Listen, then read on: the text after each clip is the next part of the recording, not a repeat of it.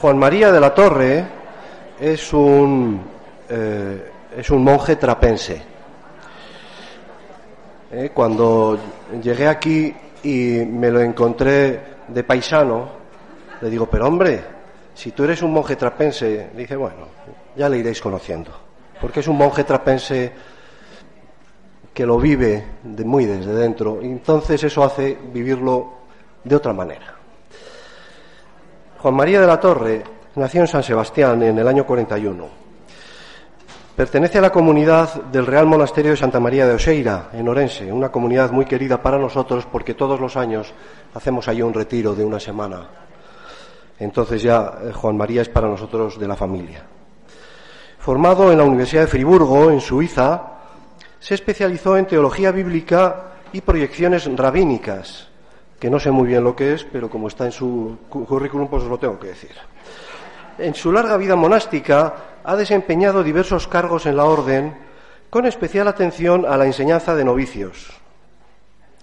También ha sido profesor del Seminario Mayor San José en Vigo y de la Escuela de Teología de Seglares en Pontevedra. Aquí ya vemos que su cercanía a los seglares pues es grande, ya no solo los novicios, sino que le gusta enseñar a los seglares. Esta vocación pedagógica le ha llevado a la investigación en el, ámbito, de la patrística, que son los padres de la Iglesia, en la Iglesia primitiva. Él es un especialista en Iglesia primitiva. Y eh, investigar en los estudios monásticos. Fruto de ello es su intervención como colaborador activo en la publicación de la obra completa de San Bernardo. Yo no me imagino cómo puede ser la obra completa de San Bernardo y tener que traducir todo aquello. Bueno, publicada por la Biblioteca de Autores Cristianos. Es autor de varios libros, yo tengo aquí dos, eh, eh, están a la venta en, nuestra librería. Uno se llama, que os lo recomiendo profundamente, y ahora os lo traduzco, porque se llama Filocalía de los Padres Népticos. Bueno, pues es una maravilla. Filocalía, eh, filosofía es amor a la sabiduría, filocalía es amor de lo que es bello y bueno de lo que es bello y bueno. Y los padres népticos, pues son unos monjes de, Grecia, ¿no? unos monjes ortodoxos griegos. O sea que también nos acerca este libro a la espiritualidad no tanto católica como ortodoxa, que es muy interesante. Nepsis significa despiertos, lo que hablado aquí. ¿Eh? Nepsis despiertos, o sea, amor a lo bello y a lo bueno de gente despierta. No os digo más. Eh, Juan María es un erudito de nuestro tiempo. Pero es un erudito que su, erudición es una erudición viva, vivida en su vida, ¿no? vivida en su hacer, en su experiencia. Es un intelectual, desgraciadamente con poca visibilidad, por estar escondido entre las paredes de su monasterio. Habla los cinco principales idiomas europeos, conoce las lenguas clásicas perfectamente, las necesarias para leer y traducir eh, la Biblia desde sus fuentes originales, hebreo, griego y otras lenguas semíticas, además, por supuesto, del latín. Es uno de los mayores conocedores de la historia del cristianismo antiguo de todo el mundo. Experto en lo que aconteció en los primeros años del cristianismo y, por supuesto, de la literatura de aquella época, leída en el, en el idioma original, como es lógico en un investigador como él, ¿no? Teólogo y exegeta, para el que no sepa lo que es la exégesis, lo estuve ayer mirando en Wikipedia. exégesis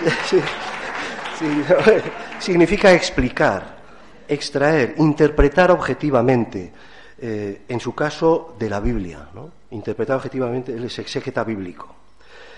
Prefiere dedicarse a la exégesis, porque lo de la teología le parece muy especulativo.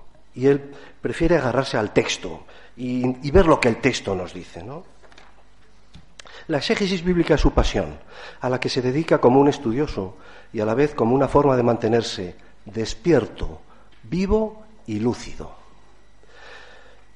Pero Juan María es profundamente y fundamentalmente un hombre libre. Ayer lo dijo él, sin darse cuenta, dice, mi profesor un profesor que, muy bueno que tuvo, Romero Levin, me parece que se llama, Levin se llama el, el maestro, el profesor que- Levinans, un- y que además un, un judío, decía, estamos, de palabras de este judío, estamos condenados a ser libres. Él lo ha conseguido, ya veréis. Se coloca ante los textos bíblicos como un científico, abierto, dispuesto a encontrarse con cualquier cosa, incluso si contraría todas las opiniones o ideas previas, lo cual le procura algunas, bastantes diría yo, incomprensiones entre aquellos que no entienden esa perspectiva, confirmando aquello de que nadie es profeta en su tierra.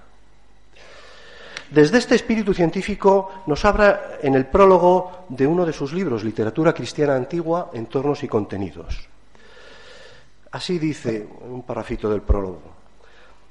Con el avance de la ciencia en el ámbito de la historia, de la arqueología, de la filosofía y de las ciencias del lenguaje, la objetividad de la realidad pudiera parecer a simple vista una amenaza a las creencias cristianas. No es ni debe ser así, porque la verdad es siempre una. Y si la objetividad de la ciencia sacude al sistema, es porque lo impele a una revisión, para que la creencia nunca opuesta a la verdad se purifique y acrisole. Toma ya.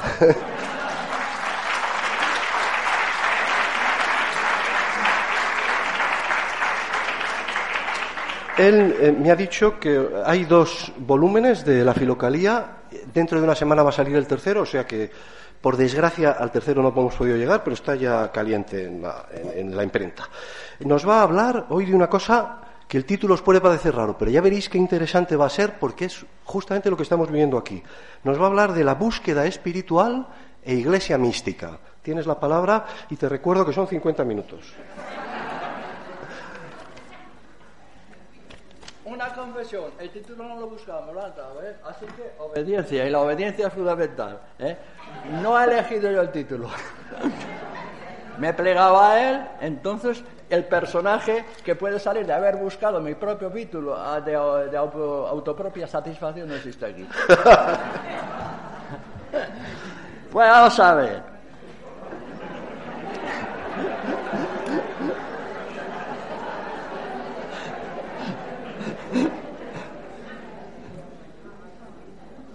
Comienzo, comienzo con un texto del Evangelio de Juan que siempre me ha sumido en una profunda meditación. Capítulo 19, 32, 36. Fueron los soldados y quebraron las piernas de lo que habían sido crucificados con Jesús. Primero a uno y luego al otro. Pero cuando llegaron a Jesús y vieron que estaba muerto, no le quebraron las piernas. En cambio, uno de los soldados le traspasó el costado con la lanza e inmediatamente brotó sangre y agua. Lo importante es aquí el verbo traspasar. En griego es enixen. Pondré luego pondré dos o tres palabritas porque a veces tenemos que, yo en mi idea, siempre que he enseñado, he procurado que los alumnos, aunque no sepan una lengua, comprendan en tres o cuatro palabras, que, que la- que las entiendan en su lengua original, en griego en este caso, del Nuevo Testamento, porque no se pueden traducir. Hay una condensación de contenido. Y estas dos palabras que yo voy a indicar son como el centro de gravedad de la de la expresión que yo voy a hacer ahora. Traspasó, perforó, enixen.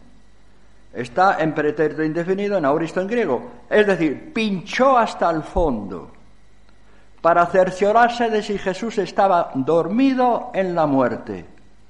Y verdaderamente Jesús no reaccionó, porque su cuerpo era ya un cadáver. El texto expresa aquí el final de una historia personal. El Jesús histórico se acabó totalmente. Y el comienzo de un dinamismo mistérico al indicar que del costado salió sangre y agua, agua sanguinolenta o sangre acuosa me da igual. Un inicio vinculado a ese final de muerte. Inicio mistérico. A partir de ahora comienza una etapa en una doble dimensión. La iglesia es misterio, sacramento. Los sacramentos también brotan de aquí, pero el primer sacramento es la iglesia. Y en latín, mysterium y sacramentum es lo mismo. Por tanto, el misterio aquí es el origen. En la muerte, en el cadáver de Jesús, en el pinchar y el salir esa, ese líquido misterioso, el comienzo de la iglesia. La iglesia mistérica. La iglesia brota del costado pinchado y traspasado, sin duda con la intención de asestar un golpe mortal al corazón. Para entrar por el costado, llegó al corazón y salió sangre agua. Hay una perforación interior y esta perforación se, tiene una, expresión que en el, en el, mundo de la espiritualidad oriental, cristiana y monástica es importante, que es la catánisis. Lo voy a poner en, en caracteres normales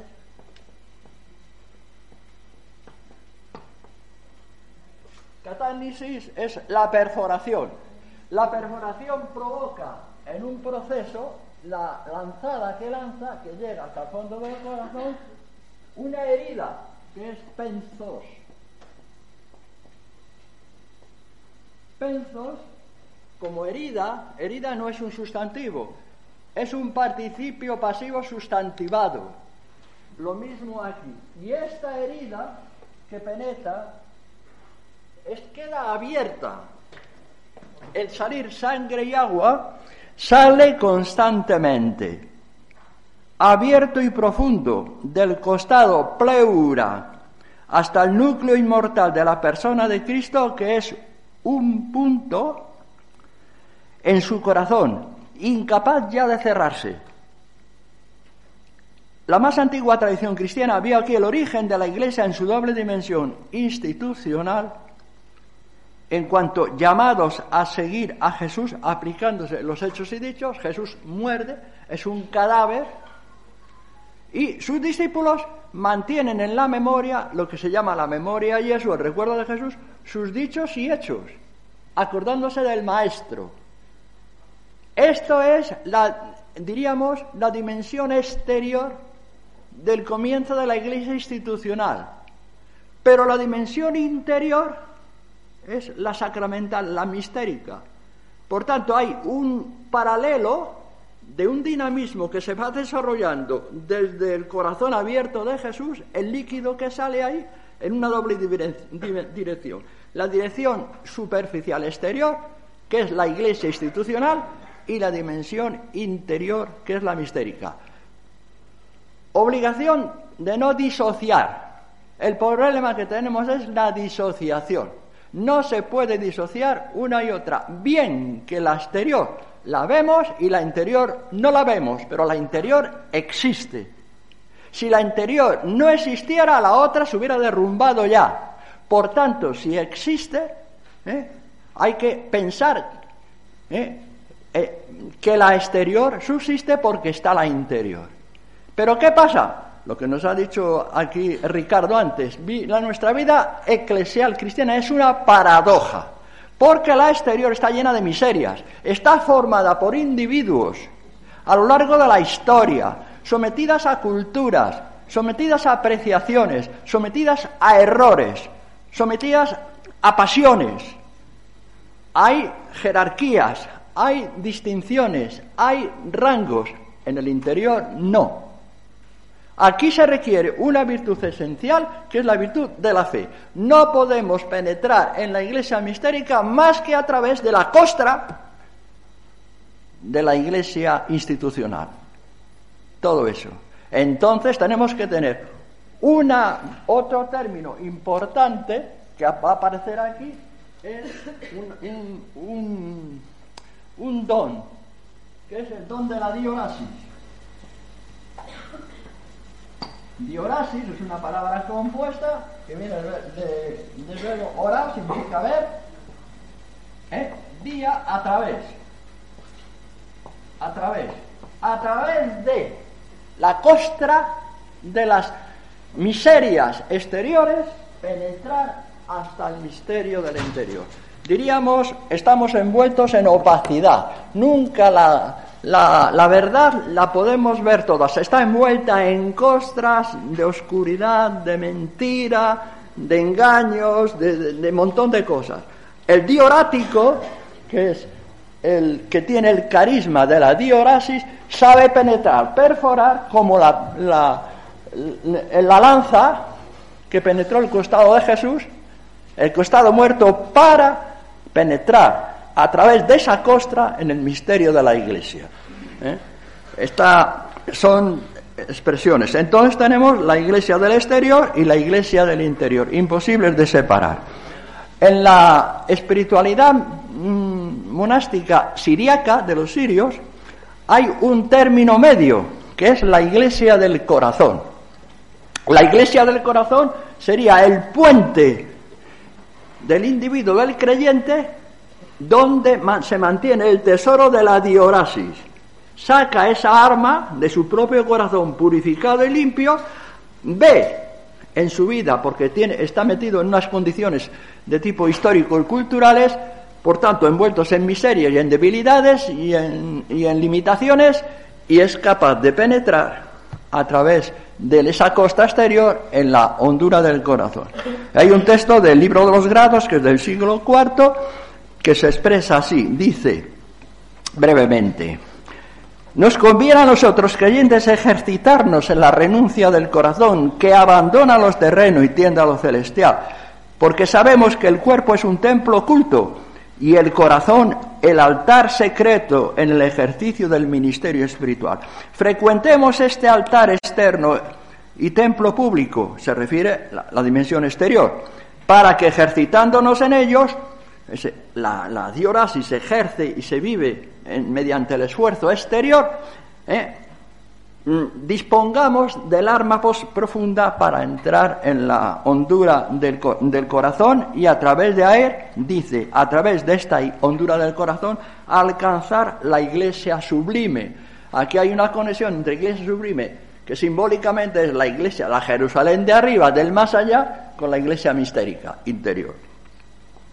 Bien, entonces advertimos sin problema eh, al detenernos en la realidad terrestre de la Iglesia, esta Iglesia que tiene exterior honores, cargos, misiones, funciones, conforme a diversidad de vocaciones, eh, pues es la Iglesia exterior. La Iglesia interior no hay nada, la Iglesia mística somos todos absolutamente iguales, eh, somos, mm, somos individuales mistéricas y todos vivimos una comunión la comunión del ser. Ya veremos que el ser en concreto es más adelante pondré otro, otro, otro ejemplo, otra metáfora. Advertimos sin problemas al detenernos en la realidad terrestre de la Iglesia que nos marca su estado de itinerancia, proyectándose en su estructura jerárquica, en su relación con la sociedad temporal y en el estatuto y espíritu de su poder sagrado y de su autoridad. Y en todo esto no hay nada puro, absolutamente nada puro en lo exterior, nada puro. Todo es mezcla. La iglesia tiene arrugas, manchas. La búsqueda espiritual se traduce entonces en un combate y en un esclarecimiento espiritual contra la mancha del pecado y de la carne, lo que llamáis el, personaje en términos genéricos. ¿Eh? Aquí no hay no hay permanencia Aquí la permanencia es, la, aquí en la iglesia interior hay permanencia que es la eternidad presente en su visibilidad limitada y temporal. Sería Cristo resucitadamente vivo que convoca y congrega y nos mantiene así. La vivencia de Cristo resucitado está conectado con el ser profundo. Ahora lo veremos con otro tipo de metáfora. Y en este caso, Dentro vivimos un compromiso, un compromiso en el ser, todos aquellos que estamos integrados en esta iglesia mistérica, que tiene su proyección evidentemente exterior. ¿Cómo vivimos comprometidos? Con otro símbolo que os voy a poner. A mí me, me encanta. El símbolo del icono vivo de Cristo. icono mosaico, como el de la Hagia Sofía, es decir, la iglesia de, de, Constantinopla, la Santa Sofía de Constantinopla, tenemos ese Cristo, está formado por teselas. Teselas vivas, pequeñas piedrecitas de colores que van formando todo el, cuerpo de Cristo, sobre todo la, la, la su, su, busto, el busto de Cristo. ¿eh? Unas son azules, otras rojas, otras verdes, otras blancas, otras negras. Una está en la oreja, otra en la nariz, otra en la boca, otra en el pecho, otra, todas pequeñitas. Cada una ejerce su función con respecto a las demás. De tal forma que si yo me deterioro, influyo en el conjunto del icono. Si yo me mejoro, en cierto modo, estimulo a que los otros se mejoren. No es un icono que queda estático, es un icono dinámico. ¿Y dónde están eh, ensarzadas o enganchadas o unidas esas teselas? En un trasfondo. Ese trasfondo que no se ve es Cristo. Por eso el nombre de cristiano eh, tiene otro nombre común en la antigüedad, es Cristóforo. O sea, Cristóforo en griego significa el que lleva a Cristo. La tesela lleva a Cristo. ¿Dónde está? No se le ve, está debajo. La tesela que está en la oreja, la que está en la, en, la nariz, la que está en el ojo, la que está en el hombro, con su color, y está inserta en Cristo. Todas igual. Pero hay una diferencia. Cada cual tiene que desarrollarse en la limitación donde se encuentra. Tiene que vivir su propia limitación, aceptar su limitación. Y aceptar su limitación no es una limitación estática, sino dinámica, porque el icono es un icono vivo, como la vida misma es viva. Y aquí el peligro es mirar de esos labios a ver cómo se desarrolla el otro. No importa que se cómo se desarrolle. Tú tienes que obligarte a desarrollar la tuyo. Envidia porque yo estoy en, el hombro y me gustaría estar en la nariz. Pues no, estás en el hombro y, el otro que está en la nariz, que se desarrolle. Tú tienes que asumir tus condiciones limitadas tal cuales, hasta el fondo.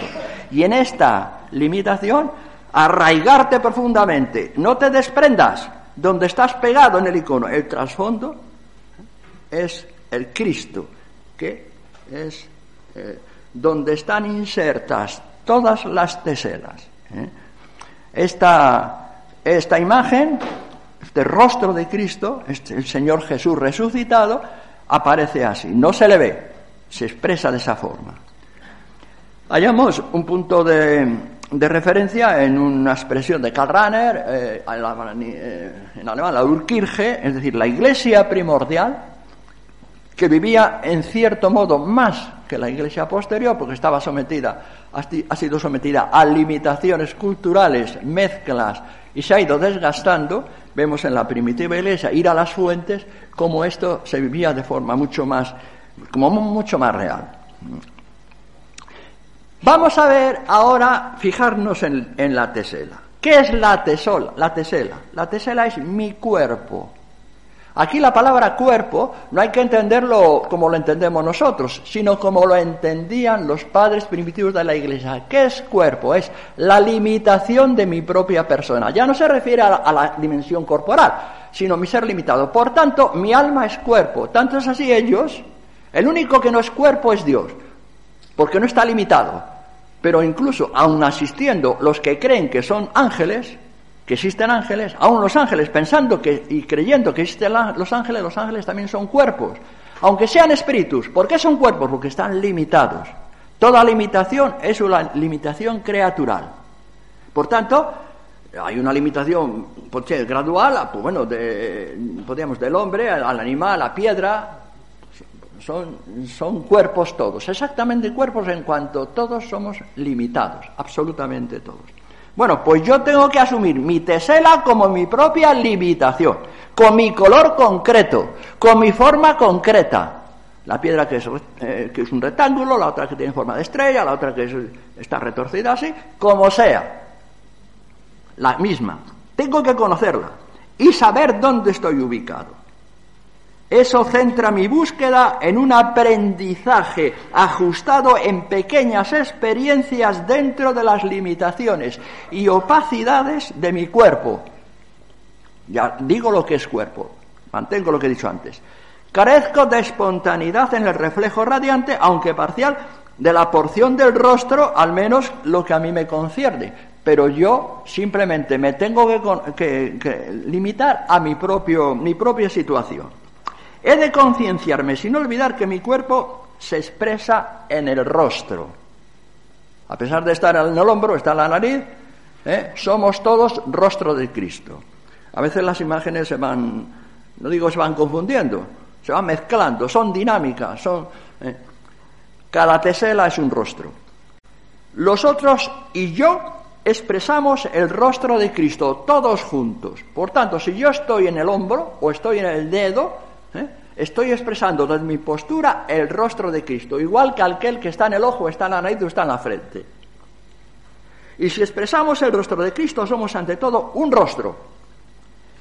Es una realidad ofrecida a la visión, el rostro. ¿Eh? Eh, allá en Armenteria había dos, pintores de allí, de un pueblo llama Marín. Se le ocurrió pintar personajes sin, sin, sin rostro, son personajes raros. Había dos mujeres ahí, una, de rodillas con un velo así y la otra en trabajo. Mira, no tenían cara, tenían eso, pero no tenían rostro, ni ojos, ni nada. Es una cosa rara. Somos rostros. Para esbozar aún parcialmente la limitación de mi cuerpo, el rostro de Jesús debo ajustarme como tesela incondicional y, y enteramente en él, y dejarme traspasar por el resplandor de su mismo rostro mistérico. Diríamos que ahora, para que este rostro mío ¿eh? ejerza su belleza, su esplendor, su color, debo dejarme traspasar por Cristo que está debajo de mí, que me sostiene, su propia, su propia luz. Una luz que pasa a mí limitada en mi limitación creatural, tal como soy.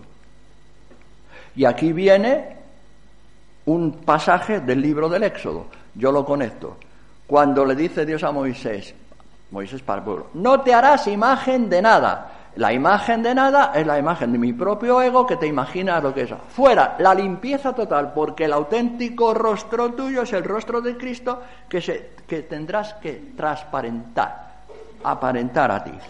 El rostro mistérico de Jesús reclama de mí un vacío y un silencio incondicional. Y en el rostro de Jesús se realiza lo que verdaderamente debe esbozarse todo rostro humano, la asunción de toda la humanidad y de todo el universo. En Cristo la persona común de la humanidad, más precisamente el rostro, el prosopón, prosopón significa también la máscara. Los autores de teatro griego se ponían el prosopón para representar un personaje que no eran ellos, naturalmente. Eh, el rostro común de la humanidad que es revivificada. Un rostro que es el rostro de los rostros. No quiere decir que los elimine, que elimine el mío para reemplazarlo, sino que su irradiación lo penetre, lo haga transparente a su propia luz, a su incandescencia secreta, mística, que es la del espíritu. Eh, se ha hablado aquí muchas veces de la energía. La energía en todos los padres de la iglesia, la energía en griego, es el espíritu, vinculada al neuma, es decir, al soplo, al viento, es la energía. Y esa expresión del libro de la sabiduría, el espíritu lo invade todo, el universo, está lleno de energía. Es la energía divina que invade absolutamente todo. En el cuarto tomo que estoy traduciendo a la filocalía, hay un autor que se llama Gregorio Palamas, que es del siglo IV, la filocalía coge mil años en el mundo griego, del siglo IV al XV, este es del siglo XIII, toda su teología habla sobre la energía, la energía de Dios. Esto saldrá, estoy trabajándolo en él. Bien, estar en Cristo no significa que mi rostro sea una frontera o una magia que fascine, sino una apertura de luz en donde la separación desaparezca y la diferencia se esfume. El rostro de Cristo es el subsuelo, una palabra de Dostoyevsky, subsuelo, subsuelo de forma distinta de la novela que tiene él, subsuelo porque la tesela está encima de él. Es el subsuelo de las teselas es el rostro abisal del género humano, que no es monopolio de ninguna raza concreta, porque es plenamente imagen de Dios y síntesis del cosmos. Precisamente la oración cósmica que dormita en la piedra, sueña en la planta, se despierta y salta en el animal, encuentra aquí su máxima expresión. Todo ser esboza el rostro de Cristo y encuentra en él su verdad. Punto de partida, el cadáver de Jesús. De aquí que el hombre debe conocer en sí mismo su propia imagen. Salió ayer, yo, ayer estaba ahí pasivo escuchando, pero yo no estaba de acuerdo con la razón, que dio el padre sobre la imagen y semejanza que le preguntaron. Él conoce muy bien Santa Teresa y San Juan de la Cruz, pero del, del siglo XVI en adelante no dijo nada. Y adelante hay un... hacia atrás me refiiro la imagen y semejanza es un tema fundamental, esencial. El hombre nunca pierde jamás la, imagen. Por muy pecador que la imagen queda ahí grabada, es imposible. Lo que pierde es la semejanza. Y la semejanza, diríamos, es el, la expresión dinámica de la esperanza a, a recuperar esa imagen, semejanza de Dios. Pero tiene la imagen, que es la energía que tiene Él. Por mucho empecatado que sea y error que tenga, la mantiene en su propio ser. Por tanto, no hay ningún hombre que sea despreciable. Y las semejanzas es el esfuerzo de búsqueda para reencontrar. Esto está en los padres. De aquí que el hombre debe conocer en sí mismo su propia imagen. Y los padres griegos, a diferencia, tiene un término que puede llamar la atención cuando se practica el yoga. ¿eh? Hay un verbo que se llama el verbo enroscarse. Es del siglo XIV, Gregorio Palamas. ¿eh? tratará el hombre de, para encontrar esa propia, su, eh, su propio rostro, el rostro auténtico tendrá que enroscarse, enroscarse en espiral. Es partiendo de lo exterior, ir cerrándose más, marginando la exterioridad exterior eh, eh, de todo lo que le rodea para penetrarse en un solo punto. El enroscamiento va hacia un punto, recordando en cierta manera ¿eh? a este teólogo bizantino, a través de la meditación y de la oración. Solo así, dice él, podrá ver la luz en tu luz. Digo enroscarse porque el llamado enroscamiento no pasa de ser un símbolo metodológico como un, como un movimiento en espiral que se va reduciendo a un punto y el punto no tiene dimensión. A este punto llega la punta de la lanza que atraviesa el costado del cadáver de Cristo aglutina la cuadrimensionalidad del ser. ¿Cuál es la cuadrimensionalidad del ser? Está en la carta a los Efesios. Lo largo, lo ancho, lo alto y lo profundo. Reducida a casi nada, a un punto.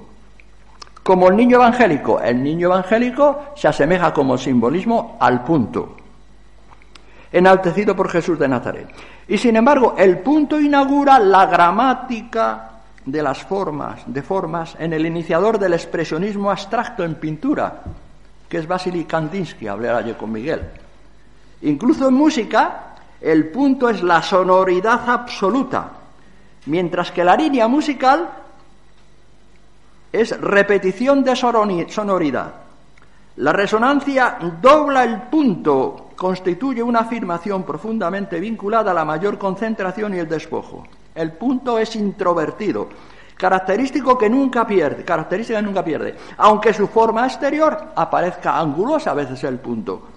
Mientras mantiene sólidamente su posición y no muestra ninguna tendencia de movimiento en dirección ninguna, ni horizontal ni vertical, no avanza, no retrocede, Solo su tensión concéntrica demuestra su parentesco con el círculo e incluso con el cuadrado. Una fuerza exterior puede activar su energía concentrada, destruyendo su tensión concéntrica, haciendo de él un ser nuevo, sujeto a nuevas leyes. Así aparecerá la línea, que siempre será elemento secundario, porque sale del punto. Y la línea se proyecta en efectos múltiples que combinados, o mejor, ritmados, produce el plan. Son los tres elementos de la, de la pintura abstracta de Kandinsky, 20 años antes de sucesor a Picasso, que siempre será, en última instancia, expresión de tensiones derivadas del punto. Así se forma la obra de arte, no solo en pintura, también en música. La misma vida es un arte elaborado de tensiones puntuales que con inevitables resonancias interiores. A veces se producen formas insólitas en la naturaleza por escisión o desagregación de unidades puntuales.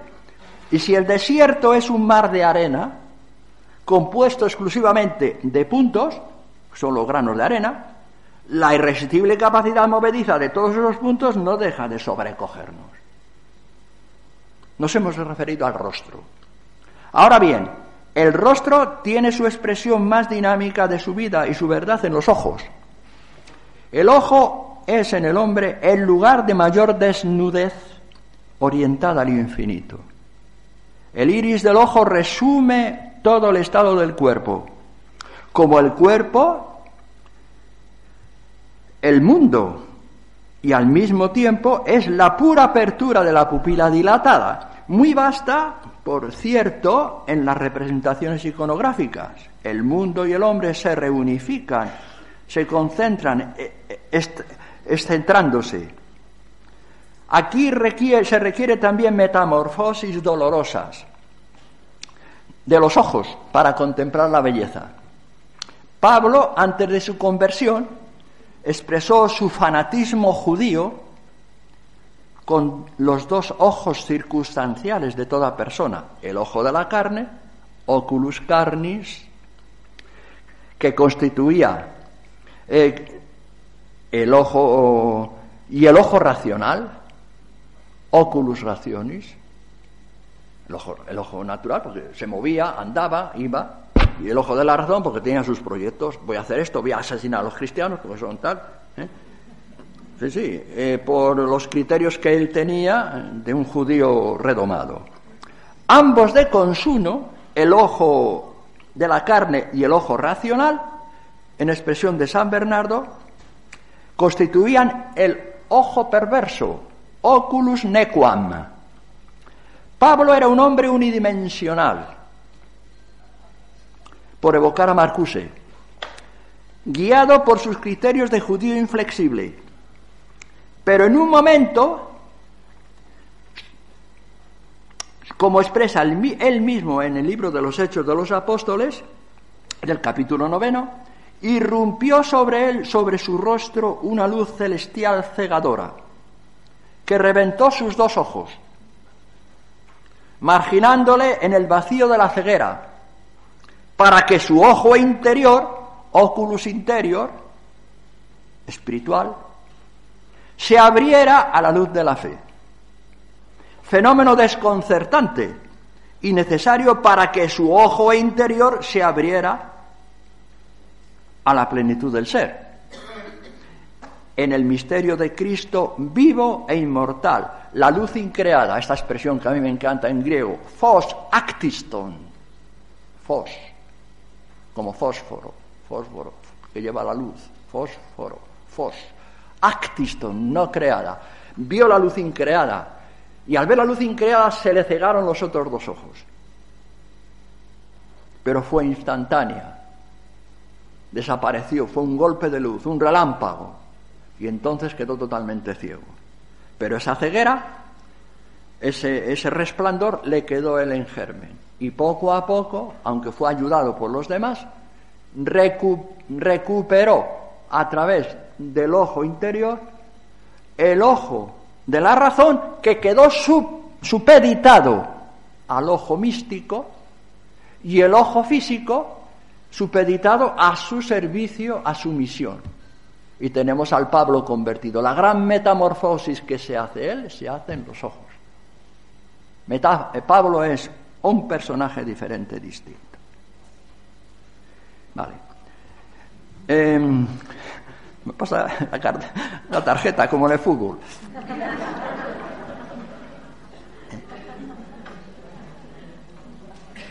Mientras el hombre no quede ciego a toda imagen, su ojo permanecerá cerrado al ser supraterrestre sin imagen. Solo el ojo liberado de toda imagen puede percibir al ser supraterrestre sin imagen.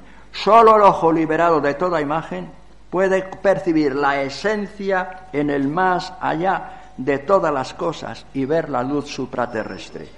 También el oído se coadunará en este fenómeno visual y se librará de todos los sonidos para percibir el sonido único que vibra en cada sonido y por encima de todos los sonidos. Las estrellas comienzan a brillar en el firmamento cuando la oscuridad de la noche apaga las luces de la tierra. Se requiere que penetre las sombras en lo múltiple de la conciencia objetiva para que se alce la vacuidad luminosa que se abre la conciencia que reposa en sí misma. El espíritu sumergido en otra luz vuelve todo traslúcido en una cierta invisibilidad y abre todo lo audible a un inaudible del seno del cual nos llega el sentido verdadero. Pero quizás sea necesario limpiar de vez en cuando y mejor continuamente los ojos del corazón, porque solo en el ojo del hombre el universo pierde sus límites. Limpieza requerida mediante, aquí habla, en el penzo, salió sangre y agua, pasa a nosotros también a través de estas formaciones y nunca se ha hablado, pero en el cristianismo existe, no en otras. ¿Eh? Nos quedamos en el yoga y en la concentración en el vacío, pero no pensamos que en todo ser humano hay unas aguas freáticas que bullen interiormente, profundamente, y solamente como en el corazón de Jesús penetró la, la, lanza y salió sangre, agua oculta, eso lo tenemos también cada uno de nosotros. ¿Para qué? Para que esas aguas freáticas surjan y limpien los ojos del corazón y toda la persona. Es lo que llama la compunción, que es el término, por así decirlo, latino de catánisis, que suena más. Suena, es mucho más auténtica esa. Y la compunción es el resultado final de asumir la paradoja, lo absurdo de la existencia, enfrentándose a ella, llegando al límite de la impotencia, diríamos vosotros, o en el, hablando de lo del personaje, la última resistencia del personaje, eh, que se mantiene por encima de todo y que provoca un cierto dolor, eh, se rompe inmediatamente, emergen esas aguas freáticas que es lo que llamaban los padres de la iglesia las lágrimas del corazón. Y esta expresión a me encanta. Es un apotegma de los padres monásticos. Una de las bienaventuradas dice, bienaventurado eres, Abba Arsenio, por haber llorado tú mismo en tu bajo mundo. Llorado en su bajo mundo es haber ¿eh? perforado ¿eh? su propio corazón y en ese momento emerger esas aguas ocultas que emergían en él y invadían toda la, invadían toda la persona. Aguas corrientes de aguas subterráneas que provocan una emoción incontenible. Hablamos para la expresión latina o griega, clauma. Dios golpea, hiere hasta el fondo de irrupción en la mente que se aflige, penzos, permitiendo que el don de la compunción la penetre y la sane. Por tanto, debajo de la penzos, que es una herida abierta, corre, hay una corriente de agua. Y esta es la que surge. Y cuando surge, yo un poco los puedo poder en momentos muy duros que yo he tenido. Hace cuatro años yo estaba muy bien en la arbetera, cuando fui al monasterio vi en ese monasterio una cuna realmente lamentable, vieja, enferma, desquiciada. ¿eh? Hay momentos en que yo verdaderamente no podía más. Digo, me he equivocado, estaba mejor antes, ¿qué hago yo aquí? Esto es una mierda, no aguanto más, yo me voy de aquí. Y me iba a la capilla y no tenía. Y un momento un forcejeo, digo, ¿pero qué hago aquí? Toda una especie de nubes oscuras, terremas. Pero no te... inmediatamente vi una alternativa. Si te vas de aquí, vas a... Mm, mm, vas vas a defraudar toda tu vida, vas a arruinar toda tu vida. No tienes más remedio que afrontar la gran paradoja, el absurdo para eso. Y es en ese momento, cuando te encuentras en ese momento duro y difícil, cuando que ya no sabes qué decir ni qué hacer, con una gran paciencia, le precede una gran serenidad, van emergiendo. Esas aguas subterráneas te van limpiando los ojos del corazón, a veces se expresan exteriormente mediante lágrimas, se, eh, se ponen húmedas las pupilas, los ojos del corazón, y te dan al final una gran serenidad. Y esa gran serenidad es una visión nueva, expresión de una, de una, gran, de una gran visión. Entonces vives el punto, la cuatridimensionalidad, en que la anchura, la altura, la profundidad y la hondura se aunan. Se excluye todo error, Estás seguro porque no te has buscado a ti mismo. El ego está muerto. El absurdo es el auténtico instrumento que tenemos seguro para matar nuestro propio ego. Porque puede haber en la búsqueda de la conciencia tranquila un autoengaño en que el ego se escamufle como conciencia y queramos ver la conciencia como el ego que está ahí camuflado. En el absurdo imposible. El absurdo lo repugna el ego, lo rechaza el ego. Y que dice el absurdo, dice el temor a la muerte, o cualquier problema suelte de la vida, hay que afrontarla, hay que asumirla, el que sea. Y todos tenemos en un momento u otro de la vida esta circunstancia que nos pone entre la espada y la pared. ¿Mm? La cuatridimensionalidad del ser.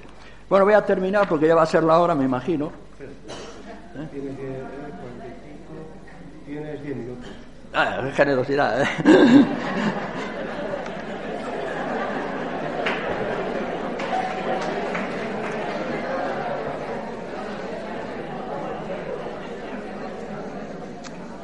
Al final, el rostro del hombre se transforma en sacramento de belleza y la belleza constituida como una mayúscula, como una mayéutica del misterio, la en este caso.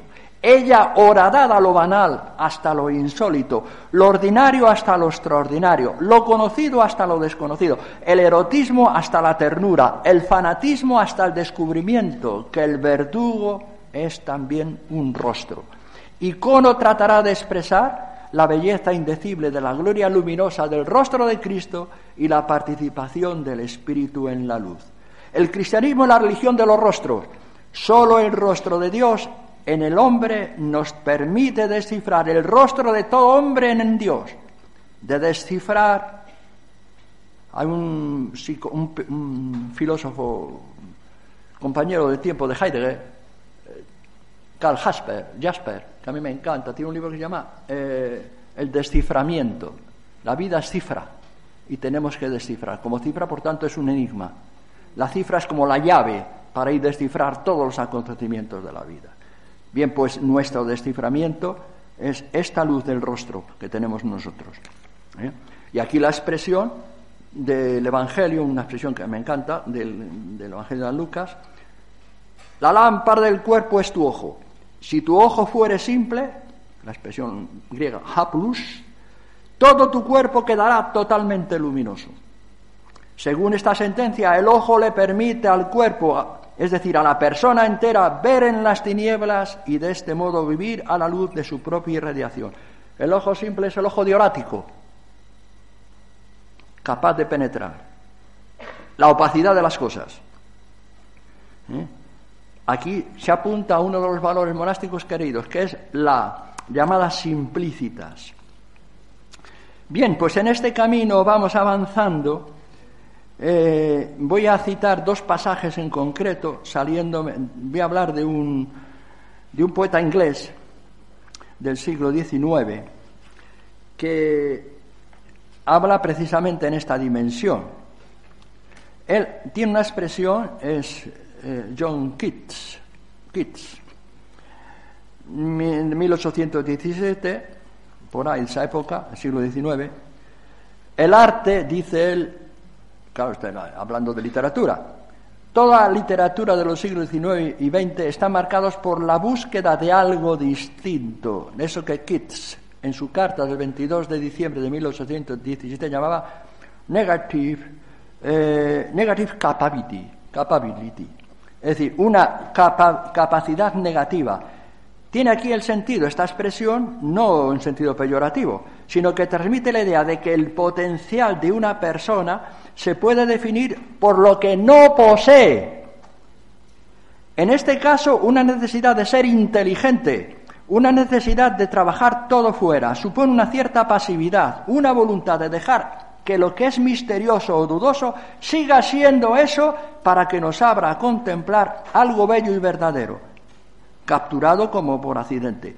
De la parte más recóndita, lo que él llama el penetralium, en expresión latina, del misterio. toda realidad tiene su misterio y nos llega a nosotros.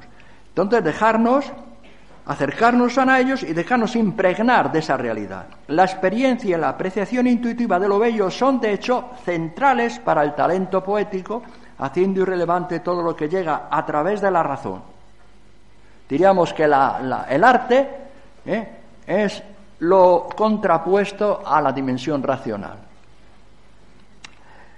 Por eso el sentido de belleza supera cualquier otra consideración o más bien borra toda consideración. Y Keats, en una carta a Richard Rafa, Woodhouse, dice así, le expresa que el personaje poético no es en sí mismo, no es en sí mismo, no tiene yo, es todo y nada, no tiene carácter, goza de luz y de sombra, vive con gusto, está mancillado o limpio, esté rico o pobre, deprimido o enaltecido. Solo entonces la fe surge como una adhesión personal a una presencia personal recóndita en cada sujeto que no la pueda no, no, no, no, puede captar, no puede tomar posesión de ella, pero es una energía vital, deificadora, ¿eh? Llena de gozo, de fuego, de destello. Bien, es, esto supone una nostalgia un poco, un poco de lo perdido. Y voy a terminar con un, un autor, un libro de un autor. El autor, bueno, lo he leído alguna vez, pero hay un librito de él, el libro más corto que yo he leído de este autor, que es Heidegger, que se titula eh, Der Feldweg, el camino del campo.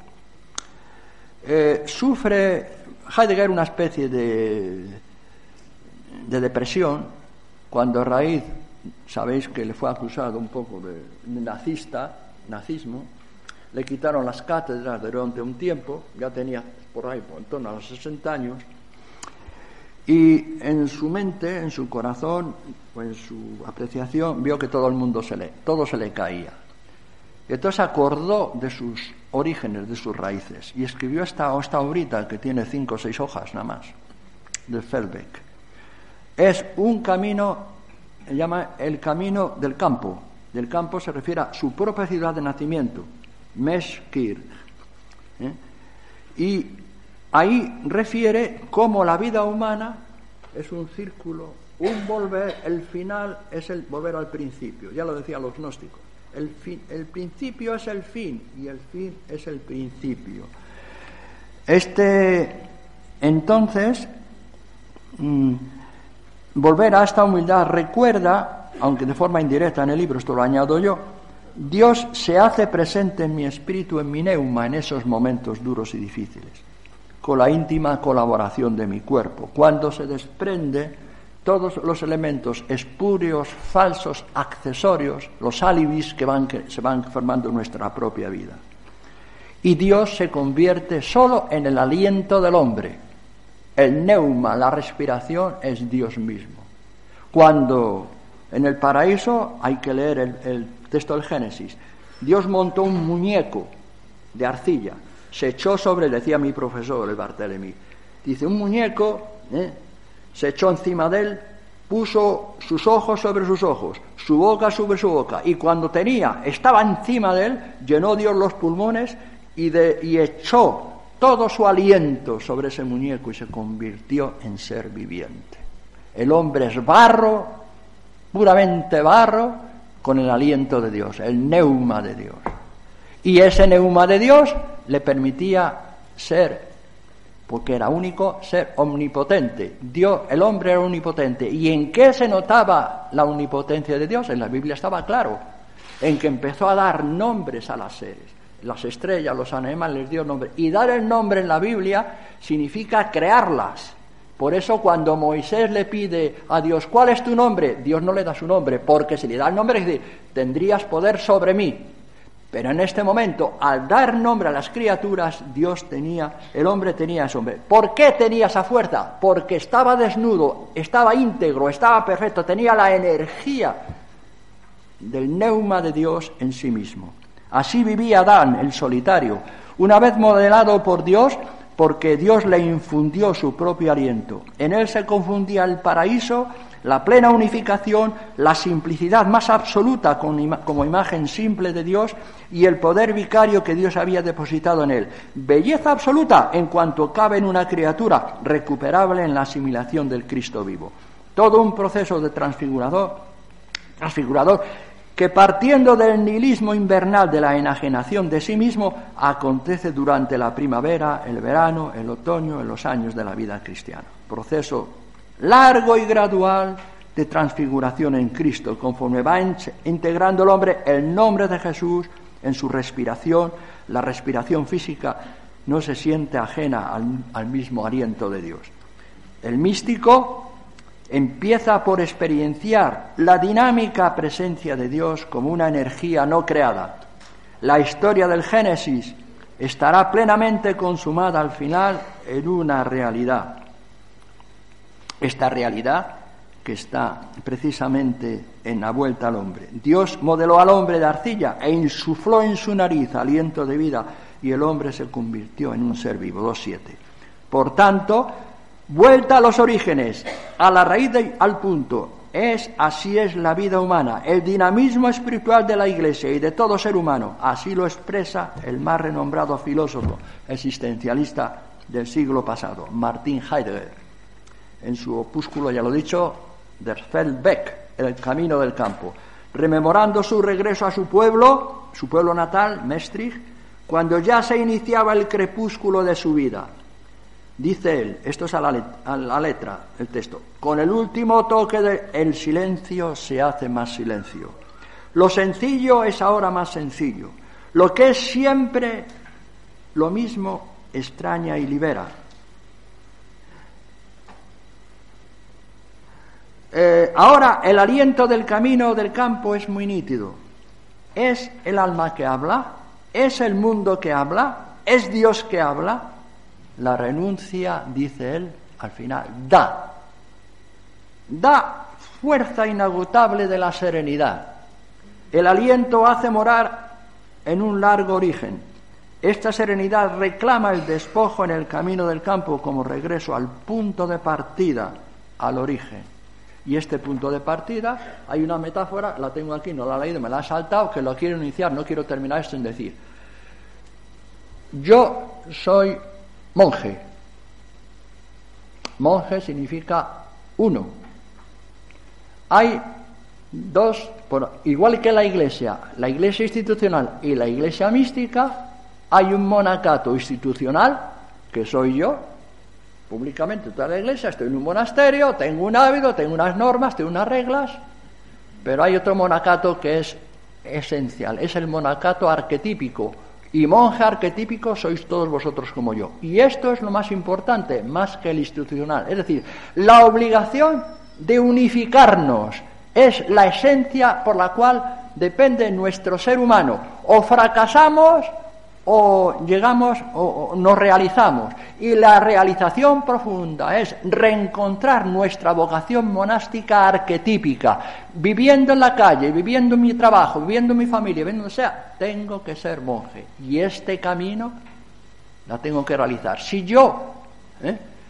me hago infiel en mi dimensión arquetípica, mi dimensión institucional no me sirve absolutamente para nada. Sería un muñeco. ¿eh? Un, mero artista una obra de arte, haré teatro. Entonces, esta realidad nos confunde a todos, nos obliga a todos, en la cual se confunde el punto, la llegada, el punto de partida, el punto de llegada, las cuatro dimensiones de Dios en lo simple, reducidas en el punto, y luego el dinamismo de la línea y del plan, ¿eh? que no depende de nosotros mismos, es de la energía que brota de nuestro propio punto estimulada a veces por las circunstancias exteriores de la vida, que tampoco dependen de nosotros, y que provoca las líneas y los planes. Y en todo formamos el gran panorama, la gran imagen, el gran plano de, este mundo, la gran obra artística de la creación. Bueno, pues nada más. Mucho.